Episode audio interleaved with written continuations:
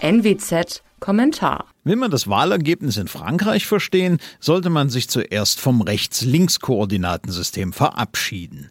Hilfreicher ist es, den Grad des politischen Antikapitalismus zu messen. Der ist im Nachbarland eigentlicher Sieger des ersten Wahlgangs um die Präsidentschaft. Antikapitalismus als politische Stimmung könnte sogar zum entscheidenden Moment in der zweiten Runde werden.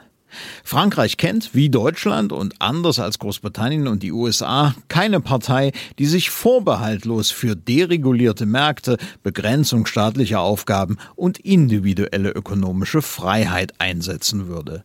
Liberalismus hat in Frankreich so wenig eine Heimat wie hierzulande. Vielmehr ist der Staat im Nachbarland noch präsenter als hier, noch aufdringlicher und übergriffiger in seinem Kümmern, sehr viel zentralistischer, erheblich träger und insgesamt mindestens ebenso besessen von materieller Umverteilung. Jean Dupont, den französischen Gegenstück zu Otto Normalverbraucher, sind erfolgreiche Unternehmer seit jeher ein Gräuel. Schon das ökonomische Ideal der Jakobiner war eine egalitäre Gesellschaft von Klein- und Kleinstproduzenten. Heute ist Jean Dupont der Bourgeois vertrautes und liebes Feindbild. Genau diese Verhältnisse spiegeln sich in der ersten Runde der Präsidentschaftswahl. Der entscheidende Unterschied bzw. die entscheidende Übereinstimmung der Kandidaten besteht nämlich im Grad antikapitalistischer Ideologie. Der amtierende Präsident Emmanuel Macron ist in dieser Gemengelage tatsächlich derjenige, der für französische Verhältnisse noch am ehesten marktwirtschaftlichen Prinzipien anhängt. Damit war er durchaus erfolgreich. Frankreichs Wirtschaft wächst schneller als die deutsche, die Arbeitslosigkeit sinkt und französische Aktien, die machen im Moment Spaß. Allerdings gab Macron in seiner Amtsführung eben auch das Bild des hochnäsigen Bourgeois ab. Nun sammeln sich hinter ihm all jene, die damit kein Problem, aber sehr wohl eins mit einem allgegenwärtigen Superstaat haben. Das ergibt dann rund 28 Prozent der Stimmen.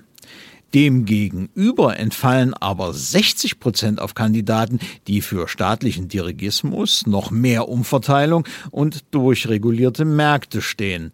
Genau das eint zum Beispiel Marine Le Pen, Eric Zemmour oder Jean-Luc Mélenchon. Sie alle sind Antikapitalisten und eiserne Etaisten.